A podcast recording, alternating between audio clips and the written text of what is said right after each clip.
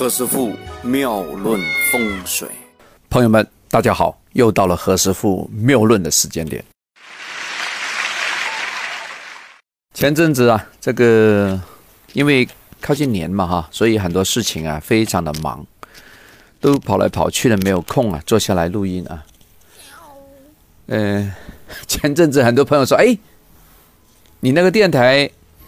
最新那个生肖的运程哪去了？我都没没没发现呢，在哪里啦？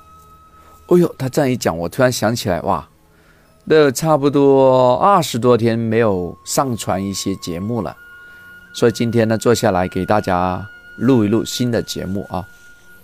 其实我自个呢，本本来也有写一些稿子，写啥的嘞？哈，是写那个二零一八年的每个生肖这样一个运程啊。可是没写完呢，又不能录音啊！经过这朋友们这一抓，我又被迫呢，又坐在这个电脑桌旁边啊，给大家录一些新的节目啊。来，我们闲话少讲啊，我们今天讲讲二零一八年的每个生肖的运程，大概时间是这么铺排的。我每天呢，可能就放一集啊，每一集就讲一个生肖啊，只讲一个，也就是说，大家连续在十二天之内就可以听完呢整个生肖啊。呃，有一些你可以帮自个看，也可以帮这个配偶看，当然了，也可以帮这个小孩看，是吧？小孩是我们的宝贝啊啊！好，我们讲讲第一个啊。第一个谁啊？肯定是最关心的。大家知道这个犯本命太岁的狗，狗的生肖。戊戌年呢是生肖属狗的本命年，所谓啊犯本命太岁的年份。不过呢，这个犯太岁啊，其实在我们整个命理学这样一个业界里面呢，是个中性的名词啊，带来的影响呢，也不是说哇，看到这个吓得要死啊，一边倒。哎呀，不能这样。他只是说他的运气啊比较复杂，啊，瞬间多变。这个好坏啊，其实也不能够呢一刀切说。哎呦，这个人犯本命年一定会出状况。总之来说，我们还是需要一个以积极正面的心态来面对，这样比较好。所谓这个一喜化三灾啊，无非就是是非来了，我们要努力啊，要奋进一些。如果属狗的生肖呢，在这一年呢。有结婚啊、添丁啊，或者说，呃，置办产业啊，都可以啊。如果打算创业，脱离原来的那些工作啊，其实也是代表一种新的改变。所以说，经过何师傅这么多年的一个发现呢，本命年呢换工作换平台啊，譬如说原来是做传统产业的，突然去做电商了啊，或者说不做电商，我在微商方面的发展也可能。啊，如果原来可能是写程序的，突然呢就不写原来的 C 语言了，去写什么？写我们现在微信上的小程序，这也对，啊，代表一个变化。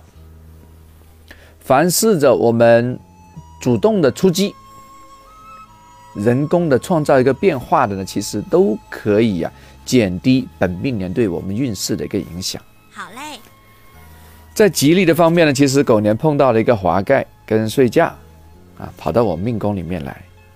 前者是我们古代的皇帝出巡的时候啊，他他那把伞子啊，遮阳伞。现在我们可以理解成遮阳伞啊，它是代表艺术才华得到一个发挥啊，受到万人的敬仰。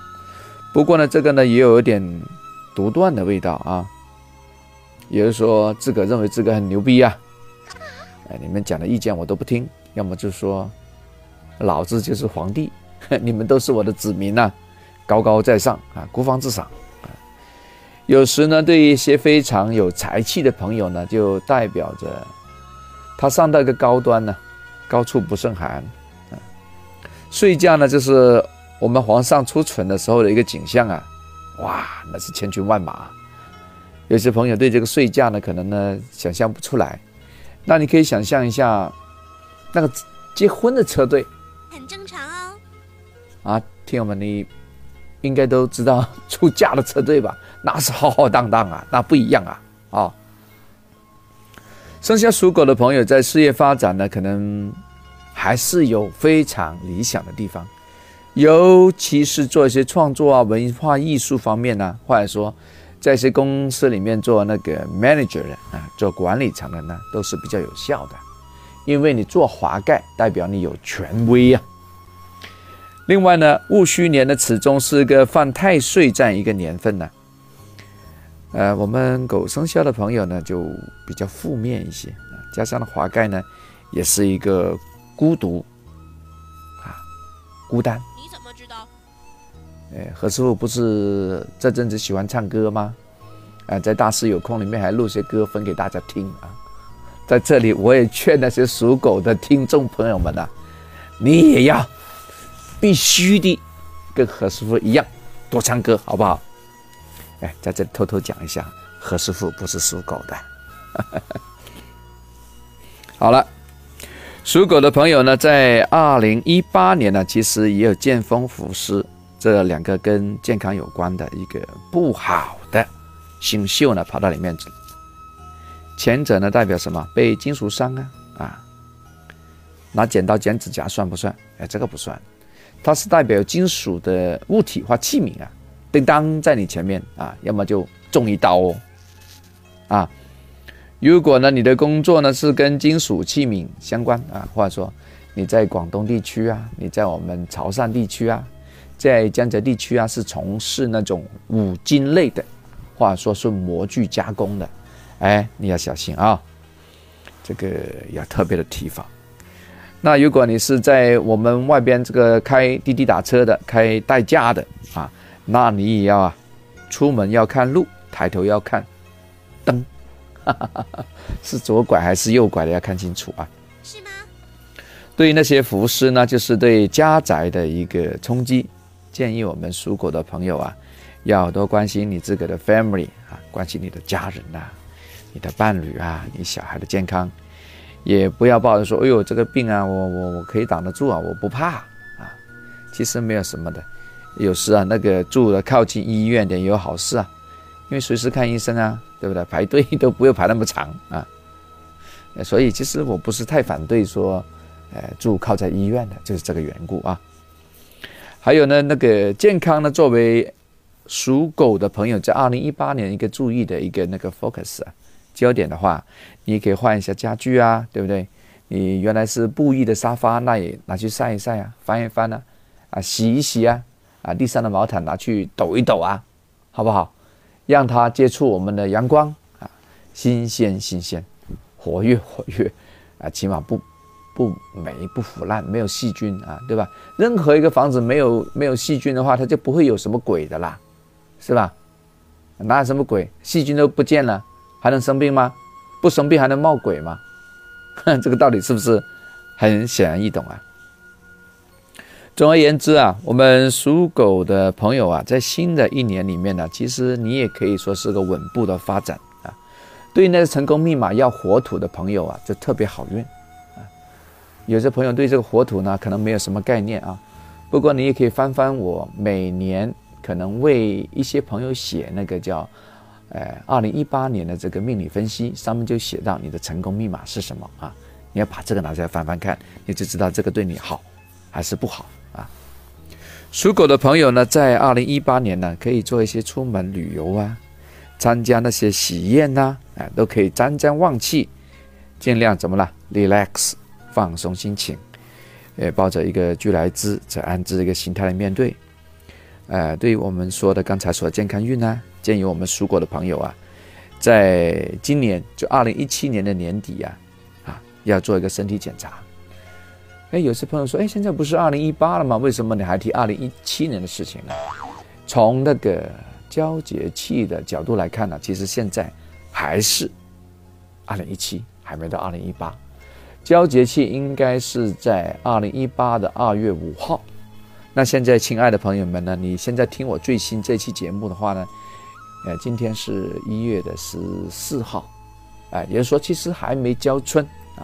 按道理来说，按照我们中国的历法来说啊，你现在还是处于在二零一七年啊，那有可能呢，你是半年之后听到我这个节目，那就肯定是二零一八了嘛，对吧？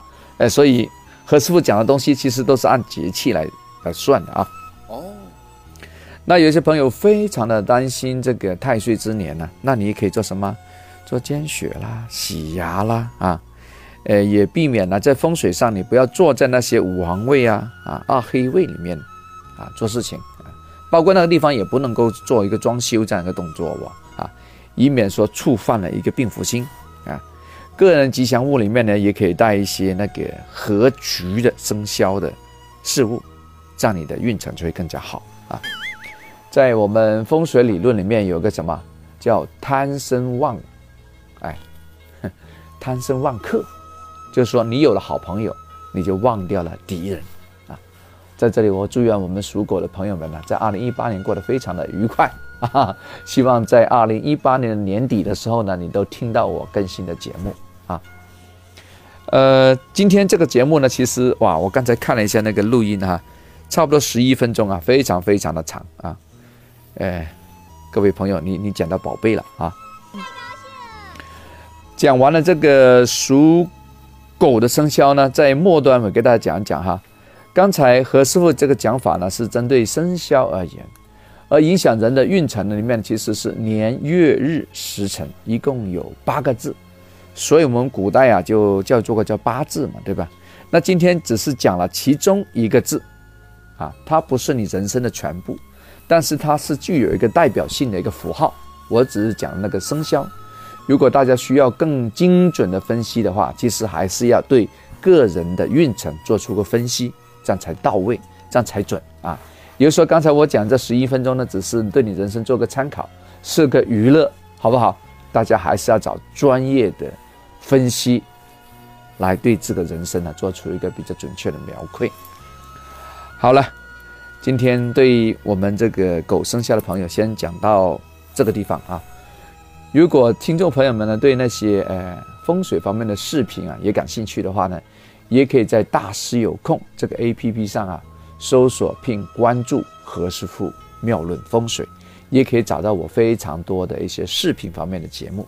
现在你收听呢是我在那个音频部分做的一些节目的讲解啊，但是呢因为呢视频可以增加一个画面，让大家更加 亲密的接触，或者说让大家了解更多的一些风水。影像方面的事情啊，大家也不妨留意啊，在大师有空上搜索并关注何师傅妙论风水。OK，好，今天就先讲到这啊，请大家留意我们下期节目啊，我们讲属猪的朋友在二零一八年的运程啊，敬请期待，拜拜。